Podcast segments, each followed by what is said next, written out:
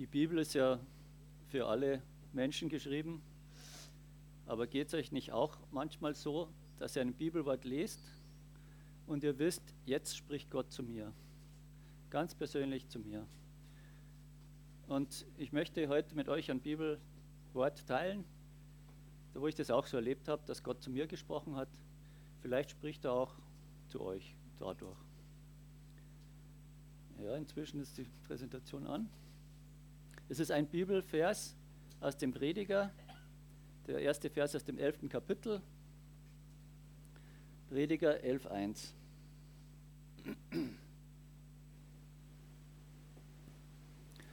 Lass dein Brot übers Wasser fahren, denn du wirst es finden nach langer Zeit. Lass dein Brot übers Wasser fahren, denn du wirst es finden nach langer Zeit. Dieser Bibelvers hat mich vor sehr langer Zeit angesprochen. Das war, ja, da habe ich Zivildienst gemacht gerade und wollte äh, evangelistisch tätig sein. Ich, war, ich hatte vier Monate Zeit und mir war aber klar, beginnt in Jerus Jerusalem, also für mich beginnt mal erstmal zu Hause oder in Bayern und dann äh, sie weiter. Aber als ich dann diesen Vers gelesen habe, war mir klar, ich hatte auch eine bestimmte Liebe so für Japan dass ich doch auch nach Japan gehen soll, um dort das Wort Gottes weiterzutragen. Also so, das hat mich da so angesprochen damals. Und ich möchte jetzt mit euch praktisch das so ein bisschen durchgehen. Das zentrale Wort in diesem Text ist das Brot. Das Brot, wir wissen ja, das ist einmal das Grundnahrungsmittel für uns. Das bedeutet für uns Lebensgrundlage. Wir kennen es auch aus dem Vater unser. Unser tägliches Brot gib uns heute. Also da steht jetzt nicht irgendwie unser täglichen Lammbraten gib uns heute oder was auch immer, sondern das absolute, die absolute Lebensgrundlage ist hier gemeint. Das ist das Brot. Und wer die Bibel äh, gut kennt, der weiß auch, dass das Brot äh, bestimmte Symbolkraft hat. Und ein wesentliches Symbol für das Brot ist das Wort Gottes. Jesus hat ja auch gesagt, der Mensch lebt nicht vom Brot allein, sondern von jedem Wort, das aus dem Munde Gottes geht. Also das Brot, das Wort Gottes als Lebensgrundlage für mein geistliches Leben. Und auch Jesus selbst bezeichnet sich als Brot des Lebens, dass er durch die Tat, die er gemacht hat, durch, durch sich selbst, dass er uns praktisch sich zur Verfügung gestellt hat als Lebensgrundlage. Das Brot, die Lebensgrundlage ist hier gemeint. Lass dein Brot übers Wasser fahren. Das ist ein besitzanzeigendes Fürwort für jeden, der so Kreuzworträtsel gerne macht. Dein Brot, das bedeutet, dass Gott dir etwas gegeben hat. Dir hat er etwas zur Verfügung gestellt. Dir hat er Brot gegeben, dass du essen kannst, dass du leben kannst, eben für deine Lebensgrundlage. Oder auch im Vater unser, wie ich vorher schon angesprochen habe, heißt es auch, unser tägliches Brot gib uns wieder. Auch, auch wieder dieses besitzanzeigende Fürwort. Allerdings dann im, im Plural. Gott hat uns etwas anvertraut. Zunächst, dass wir leben können, aber dann auch, dass wir es weitergeben können. Wir erinnern uns vielleicht an die Begebenheit, als Jesus die 5000 äh, Menschen gespeist hat. Und da wo die Jünger auch gesagt haben, Mensch, wir haben da fast nichts, das bisschen. Aber Jesus sagt, ja, gebt ihr ihnen zu essen. Gebt ihr ihnen von dem, was Gott euch anvertraut hat. Und Gott wird das Seine dazu tun. Und das Seine von Gott ist natürlich viel, viel, viel, viel mehr, als wir geben können. Alles, was wir haben, haben wir von Gott. Gebt ihr ihnen zum, zu essen, sagt Jesus. Von der Lebensgrundlage, die ich euch gegeben habe. Welche Lebensgrundlage hat Gott dir anvertraut, dass du sie weitergibst?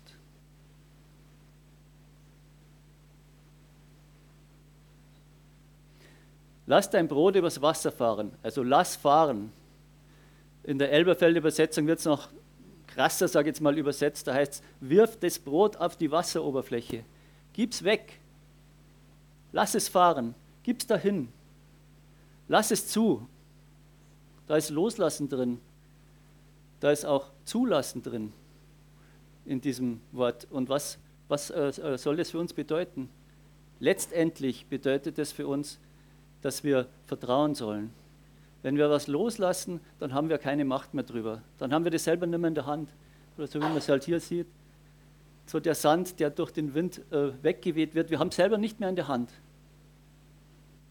Aber Gott hat es in der Hand. Und wir dürfen es abgeben. Wir dürfen von dem abgeben, was Gott uns anvertraut hat. Und Gott wird eben, wie ich gesagt habe, auch schon das Seine dazu tun. Oder wie es eben in Jesaja 45, Vers 11 heißt: So soll das Wort, das aus meinem Munde geht, auch sein. Es wird nicht wieder leer zu mir zurückkommen, sondern wir tun, was mir gefällt, und ihm wird gelingen, wozu ich es sende.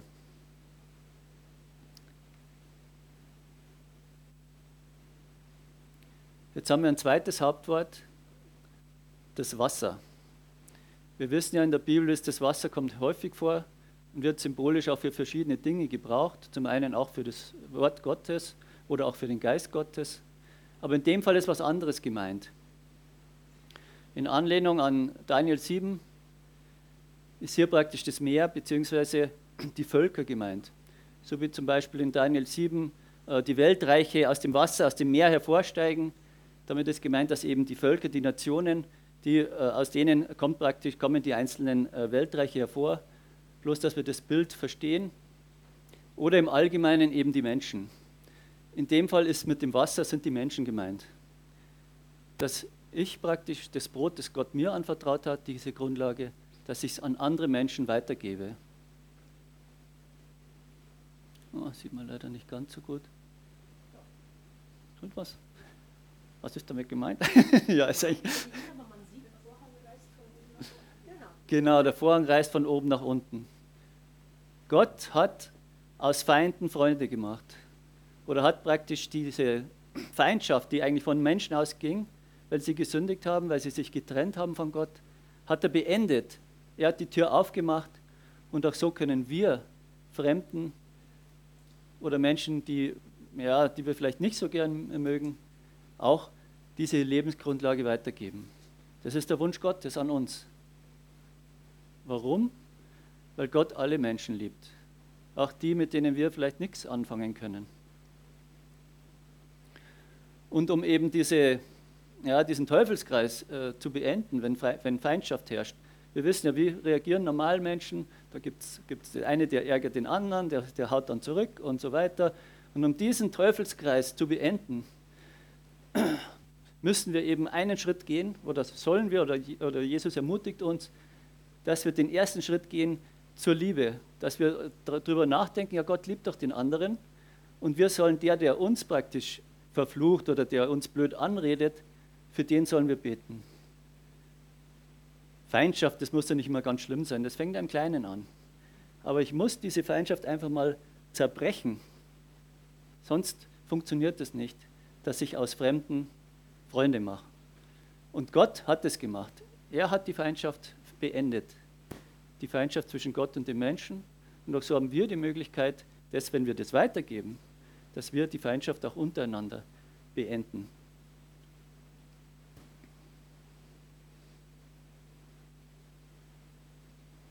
Lass dein Brot übers Wasser fahren, denn du wirst es finden nach langer Zeit. Du wirst es finden. Das heißt für mich, Gott handelt. Wenn ich jetzt irgend so eine Flaschenpost oder so finde, da habe ich ja selbst nichts gemacht. Aber Gott hat was gemacht. Gott hat es mir vor den Weg gelegt. Er handelt. Und zwar durch zwei Dinge. Durch das Wort, das Gott mir geschenkt hat, dass ich es weitergebe, also das Brot, das ich weitergebe. Und zum anderen, und das ist das Wesentliche, durch seinen Geist. Gott sagt schon im Alten Testament, nicht durch Heer oder Kraft, sondern durch meinen Geist soll es geschehen. Dazu möchte ich eine kurze Geschichte euch erzählen. Das war ja auch genau die Zeit, wo, von der ich gesprochen habe, als ich Zivildienst gemacht habe. Ist schon länger her. Ja, einige Ältere wissen das vielleicht noch, aber ich glaube, die meisten von euch eben nicht.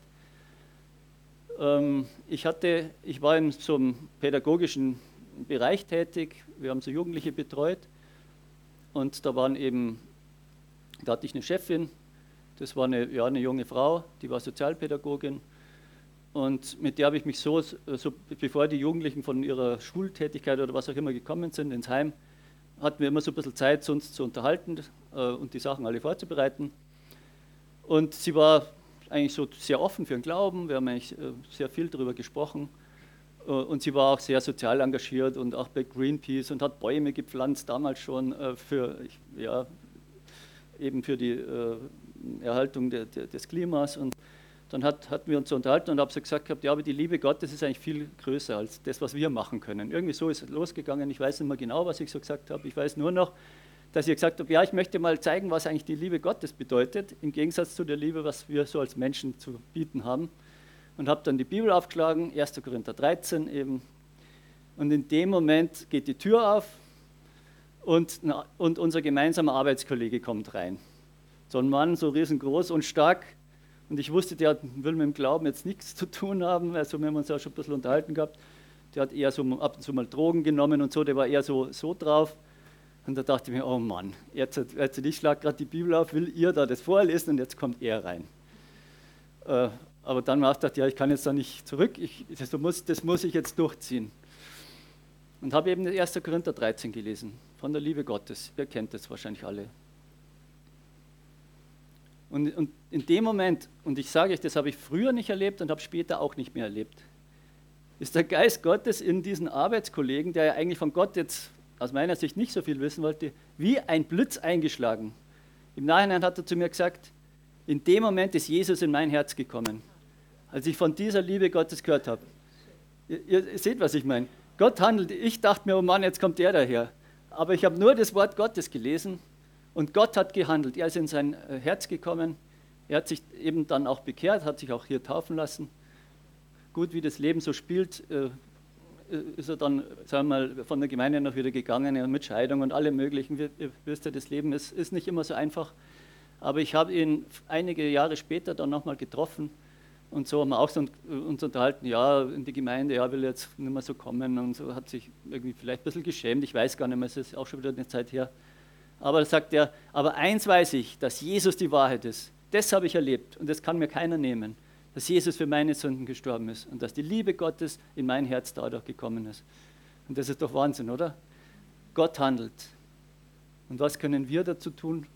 Nur ein bisschen Brot, was vorlesen. Aber Gott ist es, durch seinen Geist, der handelt. So, bevor ihr einschlaft, bisschen Physik. Äh, wer möchte oder kann gern aufstehen oder steht doch mal auf, weil wenn ich sage, wer möchte, dann steht keiner auf. So, so jetzt ist es ein bisschen schwierig. Ja, ähm, ihr müsst euch vielleicht ein bisschen zur Seite drehen, weil ihr müsst, also was ihr machen müsst, ist praktisch die, die, den, den Arm bewegen, eine Hand zu bewegen. Seht ihr mich noch? Also, der menschliche Körper ist ja den drei Dimensionen unterworfen. Das heißt, wir haben drei äh, äh, Bewegungsmöglichkeiten nach vorne, links, rechts, oben, unten, aber auch drei Drehbewegungsmöglichkeiten. Das ist diese Achse, diese Achse und, und eben, ja, was haben wir noch? Diese, diese und die dritte Achse ist dann diese. Okay, so, was machen wir? Wenn ihr jetzt, macht es mal so, äh, nehmt einen Gegenstand oder die Faust reicht eigentlich, mal so ganz eng an den Körper und jetzt dreht mal die Hand in diese, also diese Achse hier, dreht mal die Hand so um diese Achse. So. Ja, so. Und ihr merkt, okay, ich muss eine bestimmte Kraft aufbringen, eine Drehkraft, man nennt das Drehmoment in der Mechanik, um eben die Hand zu bewegen. Und wenn ich jetzt die Hand nach außen tue, da müsst ihr vielleicht ein bisschen so schräg nach vorne, damit er den anderen nicht, äh, nicht reinhaut. Ja. Und wenn ich jetzt so nach vorne gehe und ich drehe, dann ist es im Prinzip die gleiche Drehkraft, die ich brauche, um, den, um das zu bewegen. Also wenn ich in eine Achse mich bewege, dann brauche ich nur diese Kraft in diese eine Achse und ich bewirke auch nur äh, eine Bewegung in diese Achse. So, jetzt kommt. Wenn ich jetzt aber nicht nur mich in diese Achse bewege, sondern in eine zweite, also wenn ich praktisch die Hand so ein bisschen nach vorne tue, vielleicht so, und dann so drehe um die Achse, so, seht mal, dann spürt ihr das. Ja gut, manche mit der Schulter, die Probleme haben. Spürt ihr das, dass ich jetzt, obwohl ich eine Drehbewegung um diese Achse mache, eine weitere Achse, wenn Sie das anschaut, eine weitere Achse beeinflusse. Ja. Merkt ihr das? Dass ich hier praktisch eine Gegenbewegung in der Hüfte machen muss. Und je nachdem, ob ich stärker drehe oder ob ich weiter nach vorne gehe, beeinflusst die Drehung um diese Achse eine Drehung um eine zweite Achse, um diese hier. In der Mechanik nennt man das Deviation. Und um das aufs Geistliche zu übertragen, ich kann, die eine Achse ist für mich das Wort, das ich weitergebe. Aber die andere Achse ist der Geist Gottes. Und nur wenn beides zusammenspielt, dann bewege ich andere Menschen. Oder Gott bewegt die anderen Menschen. Ja, bisschen, bisschen Mechanik wieder.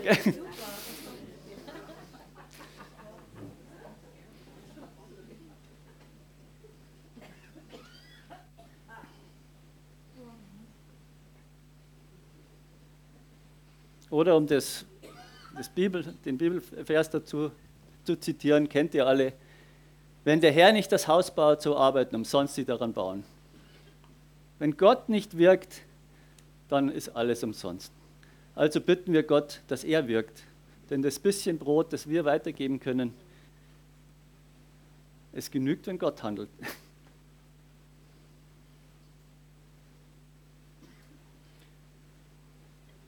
Lass dein Brot übers Wasser fahren, denn du wirst es finden nach langer Zeit. Die lange Zeit, die kann natürlich wörtlich gemeint sein, dass ich nach langer Zeit das irgendwie sehe, dass Menschen äh, bewegt wurden, dass Menschen zum Glauben gefunden haben. Aber um auch wieder Daniel 7 äh, zu zitieren, da wo ja praktisch die ganzen Bilder vorkommen, ist diese lange Zeit auch ein Symbol für die Ewigkeit. Da ist auch einer, der uralt war, äh, kam und der Uralte eben, das ist auch zeitlich eben Gott gemeint, der ewige Gott.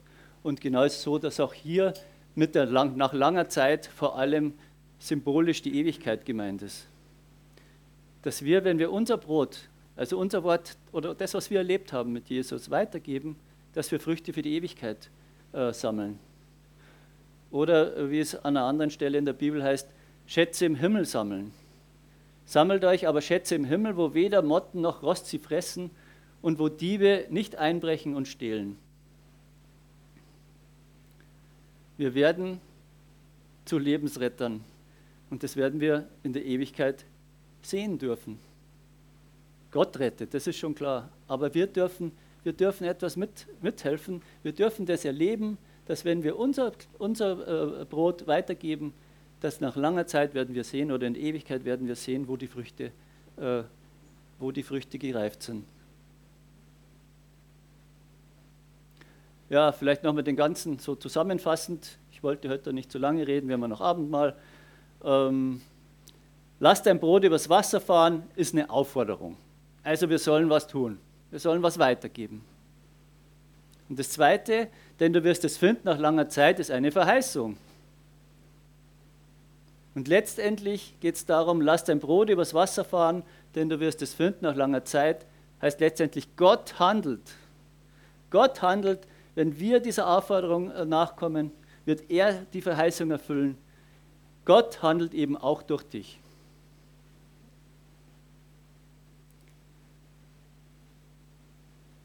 Jetzt vielleicht nochmal, was ist denn diese elementare Lebensgrundlage, die er uns schenkt, die du weitergeben kannst? Dazu habe ich ein ganz tolles Bild gefunden im Internet. Auch das Internet hat was Gutes ganz tolles Bild, das das so ein bisschen äh, dar, darlegt und ich möchte es dann auch nochmal zeigen zum, zum Abendmahl. Die Lebensgrundlage, die wir weitergeben können, ist das Wort vom Kreuz. Dass Jesus für unsere Schuld gestorben ist, dass Jesus für meine Schuld gestorben ist, dass ich das weitererzählen kann, wie ich das erlebt habe, dass er mir meine Sünden vergeben hat. Und dass der Vorhang, ja, das Bild heißt ja zerrissene Vorhang, man sieht so ein bisschen so im Hintergrund, so ganz leicht angedeutet, dass der Vorhang eben zerrissen ist, dass der Weg zu Gott frei ist. Und dass Menschen so, wie, oder wenn wir sagen, ja, wir sind durch diesen Vorhang gegangen, wir haben das erlebt, dass wir genau dieses Elementare weitergeben können und dass uns das bewusst ist, das ist das eigentliche Brot des Lebens, dass Jesus alles für uns getan hat.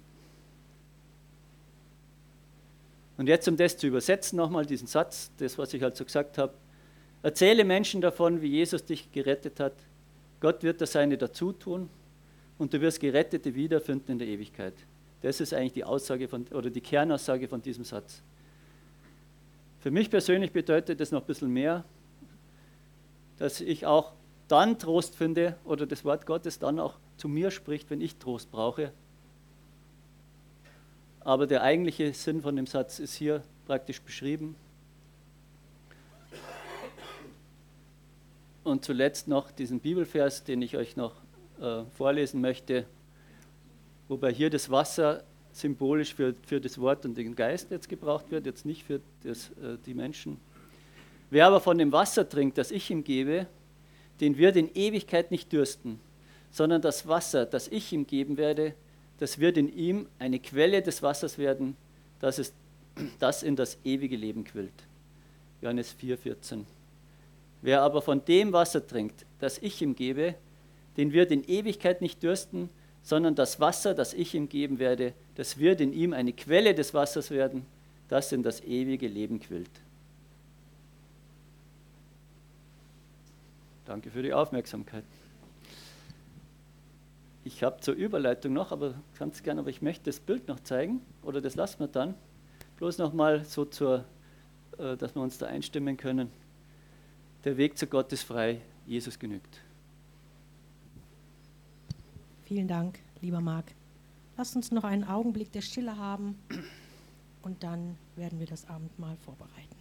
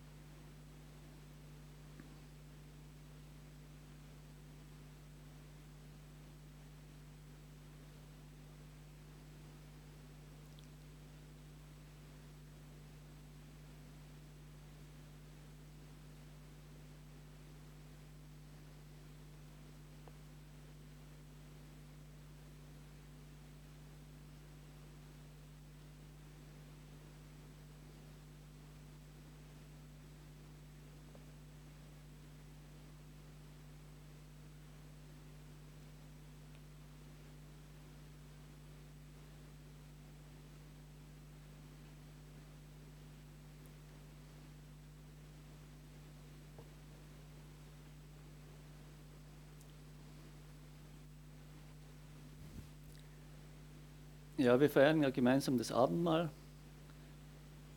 Jeder, der das erlebt hat, der hier durch den Vorhang gegangen ist, durch das Kreuz Jesu, der erlebt hat, dass Jesus für seine Sünden gestorben ist, der ist herzlich eingeladen, an dem Abendmahl teilzunehmen.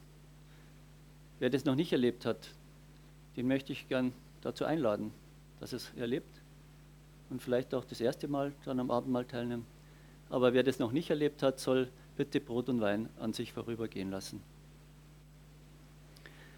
Ich möchte den Emil und den Carsten bitten, mir zu helfen.